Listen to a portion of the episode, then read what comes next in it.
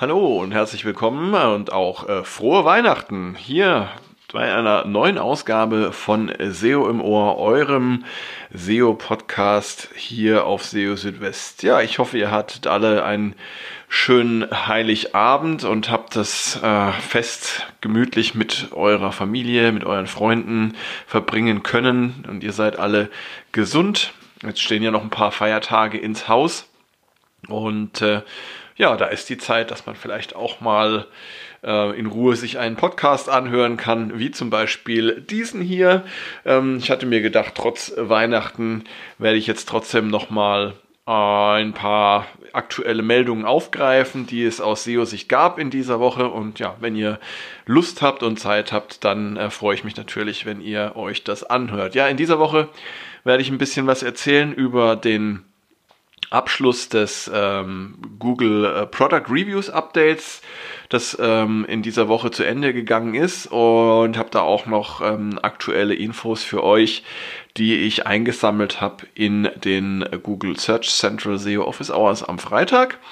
Und ja, daneben gibt es auch noch ein paar SEO Basics. Das ist ja auch immer wieder ganz gut, wenn man auch mal so die Grundlagen ein bisschen betrachtet. Auf jeden Fall schön, dass ihr dabei seid und los geht's auch schon mit dem Google Product Reviews Update. Also, wie schon gesagt, der Rollout ist abgeschlossen und das Ganze hat ja fast genau drei Wochen gedauert. Also genauer gesagt, am 1. Dezember ging's los. Und ähm, der Abschluss wurde dann von Google verkündet am 21. Dezember, also genau 20 Tage später. Und ähm, ja, wir haben ja gesehen, auch ähm, im Verlauf dieses Updates oder dieses Rollouts, dass es da zu sehr viel Bewegung kam auf den Suchergebnisseiten und äh, dass da also ziemlich viel Dynamik war, teilweise sogar deutlicher oder größere Dynamik als zum Beispiel beim Google Core Update vom November. Und ähm, ja, eigentlich, ähm, so wurde es zumindest von Google kommuniziert, betraf das äh, Product Reviews Update ja nur englischsprachige Seiten. Aber ich habe mich eben gefragt, wie kann es denn sein, dass im Laufe oder im Zuge dieses Updates eben eine solch große Dynamik auf den Suchergebnisseiten herrscht, auch in Deutschland teilweise und habe das Ganze mal ähm, ja, als Frage mitgenommen in, den, äh, in die, in die Webmaster-Sprechstunde mit John Müller am Freitag. Die hat also erstaunlicherweise trotz Heiligabend am Freitag stattgefunden. Ähm, ja, vielen Dank dafür nochmal an, an John, dass er sich, sich da die Zeit genommen hat ähm, und selbst am Heiligabend da noch Fragen beantwortet. Und ja, ich habe die Frage gestellt, ob es eben äh, tatsächlich so ist, dass äh, sich das Product Reviews Update nur auf englischsprachige Seiten bezieht. Und ja, da habe ich die Antwort bekommen, also er sei sich da nicht ganz sicher. Er könne sich auch vorstellen, dass das auch andere Sprachen ähm, betreffen könnte, aber das zuständige Team oder die zuständigen Kolleginnen und Kollegen hätten das ja, ähm, ja kommuniziert in ihrem Blogpost. Ich habe da nochmal geschaut, zumindest in der, in der Twitter-Nachricht zum Product Reviews Update, da stand tatsächlich nur englischsprachige Seiten. Ja. Und ähm, aber äh, John Müller hat dann auch noch gesagt, also er ähm, könne sich gut vorstellen, dass das dann auch demnächst für weitere Sprachen ähm, ausgerollt wird, sofern noch nicht passiert. Und äh, Content-bezogene Updates dauern eben einfach etwas länger, äh, bis Google die für andere Sprachen außer Englisch ausrollt, weil eben ja die Sprachen sehr unterschiedlich sind und damit auch die Algorithmen etwas anders arbeiten müssen. Ähm, dazu gab es ja auch jetzt zuletzt äh, eine interessante Aussage äh, von Google, dass eben die ähm, Algorithmen in der Suche teilweise je nach Sprache anders arbeiten. Naja, und eins ist jedenfalls klar, zumindest hat John Miller das gesagt, dass jetzt über die Feiertage keine weiteren Sprachen hinzukommen. Also ihr könnt euch jetzt da zumindest mal entspannen und braucht jetzt nicht damit rechnen, dass es ein weiteres, ähm, ja, größeres Update gibt. Ja, auf jeden Fall Product Reviews Update, sehr spannend, ist jetzt damit ähm, ausgerollt und jetzt sind wir mal tatsächlich gespannt, welches Update dann Google uns als nächstes präsentieren wird. Ja, jetzt noch ein bisschen was zu SEO-Grundlagen, SEO Basics und zwar etwas zu NoIndex und Robots.txt. Ähm, es gibt ja verschiedene Möglichkeiten, wie man URLs aus den ähm, Ergebnissen von Suchmaschinen ähm, ausschließen kann. Eine Möglichkeit ist das Sperren der betreffenden URLs per Robots.txt. Und ja, Google und andere Suchmaschinen äh, crawlen URLs, die per robots.txt gesperrt sind, nicht. Ähm, doch auch per robots.txt gesperrte URLs können theoretisch in den Suchergebnissen erscheinen, zum Beispiel dann, wenn sie vor dem Sperren schon indexiert waren. Ähm, allerdings zeigt Google zum Beispiel dann keine Inhalte der gesperrten Seiten in den Suchergebnissen an und man bekommt praktisch nur so einen Hinweis, dass die entsprechende Seite eben per robots.txt gesperrt ist. Das Setzen von NoIndex ist eine weitere Möglichkeit, äh, Seiten aus der Suche auszuschließen. Ähm, diese Direktive, die kann entweder per Meta-Robots-Tag oder per X-Robots-Tag im HTTP-Header gesetzt werden. Und ähm, dadurch werden die Suchmaschinen angewiesen, die betreffende Seite nicht zu indexieren. Und für Google sind jetzt aber beide Möglichkeiten, also robots.txt und NoIndex, äh, zumindest in den meisten Fällen gleichwertig.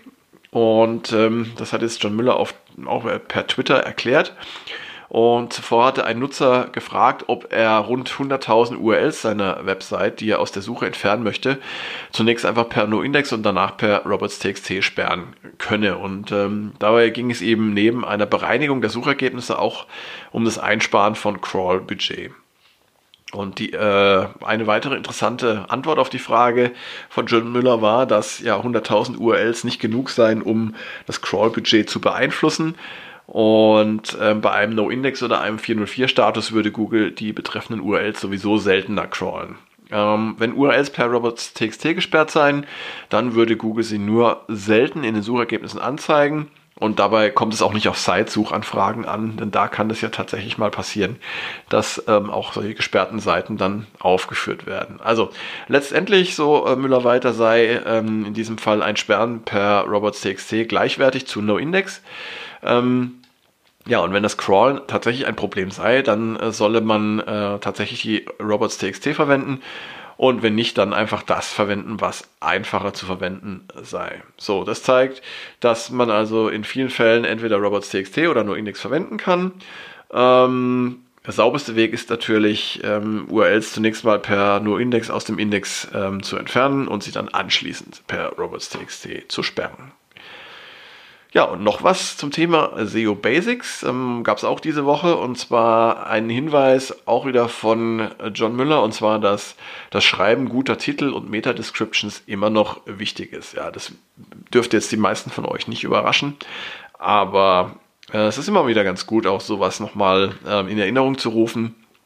Denn äh, gerade solche SEO-Basics, die ja vermeintlich einfach ähm, umzusetzen sind, die werden immer wieder mal vernachlässigt. Das habe ich auch schon in vielen Projekten jetzt ähm, erfahren dürfen. Ähm, dabei ist es doch so einfach, eigentlich gute Titel und Meta-Descriptions zu schreiben. Man muss sich natürlich entsprechend ähm, Zeit nehmen und ähm, auch Sorgfalt walten lassen, aber sage mal von der Komplexität her ist das doch ähm, eher eine simple Optimierungsmöglichkeit. Umso erstaunlicher, dass viele diese Möglichkeit ähm, links liegen lassen und nicht nutzen. Dabei muss man nochmal unterscheiden. Also Seitentitel sind ja in doppelter Weise ähm, von Bedeutung. Einmal ähm, stellen sie einen Ranking-Faktor dar. Also Google wertet tatsächlich auch die Seitentitel für die äh, Relevanzberechnung der Seiten und damit tatsächlich gibt es auch einen direkten Einfluss auf die Rankings. Und sie sind natürlich auch ähm, für die Darstellung des sogenannten Title Links in den Suchergebnissen von Bedeutung. Das heißt, ein gut formulierter Titel kann natürlich auch die Klickwahrscheinlichkeit ähm, erhöhen. Die Meta-Description dagegen, die ist kein direkter Ranking-Faktor, aber sie kann eben auch die Klickwahrscheinlichkeit ähm, bei einem gegebenen Ranking verbessern und ist damit natürlich auch wichtig. Also immer dran denken, auch die vermeintlich ähm, einfachen Sachen, die müssen gemacht und umgesetzt werden. Ja, und zum Schluss noch so ein bisschen eine, äh, eine äh, SEO-Weisheit, ein SEO-Kalenderspruch. Und zwar betrachtet eure Website als euer Haus. Auf diese, auf diese äh, Metapher oder diesen Vergleich bin ich gestoßen, auch in dieser Woche. Ähm, und zwar in äh, einem Google Search Central ähm, SEO Office Hours Hangout und zwar genau vom 17. Dezember. Da hat ein Teilnehmer, ähm, ich glaube der Michael Levites äh, ist das gewesen, ähm, hat da einen schönen Vergleich gebracht. Und zwar ging es um die Frage, ob es denn reicht, ähm, ja, ein bestimmtes Problem auf einer Website zu lösen, um in den Rankings nach vorne zu kommen. Und da brachte er eben den Vergleich, ja, wenn man ähm, eine Website als äh, ein Haus betrachtet, dann ähm, genügt es auch nicht, ähm, oder dann wird es klar, dass es nicht genügt, ein Problem zu lösen. Beispiel, man ähm, lädt sich Leute nach Hause ein und hat dann den Abfluss äh, repariert, also ein Problem gelöst, aber äh, das, der Rest des Hauses ist noch unaufgeräumt, dreckig und ähm, dann fühlen sich die Besucherinnen und Besucher natürlich nicht wohl in diesem Haus. Ja? Also ein Haus muss von äh, ja, vom Keller bis zum Dachgeschoss in, äh, sollte das in Ordnung sein, aufgeräumt sein äh, gemütlich sein, damit sich dann diejenigen, die sich in dem Haus aufhalten, auch ähm, wohlfühlen. Und das kann man natürlich dann schön übertragen auf eine Website, denn auch da sollen sich ja die Besucherinnen und äh, Besucher wohlfühlen. Und äh, wenn man dieses Bild noch ein bisschen erweitert, dann ähm, kann man sagen, das Grundstück, auf dem das Haus dann steht, oder ähm, ist, ist dann vergleichbar mit der Domain, unter der die Website läuft. Ja, eine, eine Domain gewinnt durch zum Beispiel hochwertige, relevante Backlinks, ähm, gewinnt dadurch, dass man keine ja, Black Hat-Methoden angewendet hat oder anwendet und dass zum Beispiel auch keine alten Penalties bestehen gegen die Domain. Ja, also man kann die Domain, wie gesagt, auch als Grundstück oder ähm, auch als die Lage des Hauses äh, bzw. der Website dann ähm, betrachten. Und ähm, ja, wenn man dieses Bild dann so vervollständigt, dann wird doch recht deutlich, worauf es eigentlich ankommt beim Optimieren einer Website. Das nur noch mal so ein bisschen als äh, ja, Gedankenanregung. Ähm, und äh, ja, auch zum Schluss jetzt diese Ausgabe von SEO im Ohr, denn wir sind tatsächlich jetzt auch schon durch. Ähm, und mir bleibt eigentlich nicht viel mehr, als euch jetzt noch äh, schöne Feiertage zu wünschen, auch eine schöne Zeit zwischen den Jahren. Ich äh, werde mal schauen, ob ich es noch hinkriege, noch eine Ausgabe von SEO im Ohr in diesem Jahr aufzunehmen.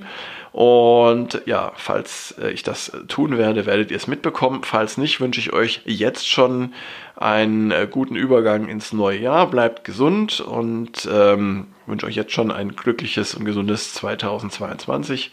Freue mich ähm, über euch und über jeden, der hier ähm, eingeschaltet hat im Lauf dieses Jahres. Wenn ihr Fragen, Kritik, Anregungen, Wünsche, was auch immer habt, dann meldet euch gerne bei mir, entweder per E-Mail an info@seo-südwest.de oder über die sozialen Medien. Und das soll es jetzt aber auch wirklich gewesen sein. Macht's gut und ich sage einfach mal bis bald, entweder hier im Podcast oder auch auf SEO Südwest. Bis dahin, ciao ciao, euer Christian.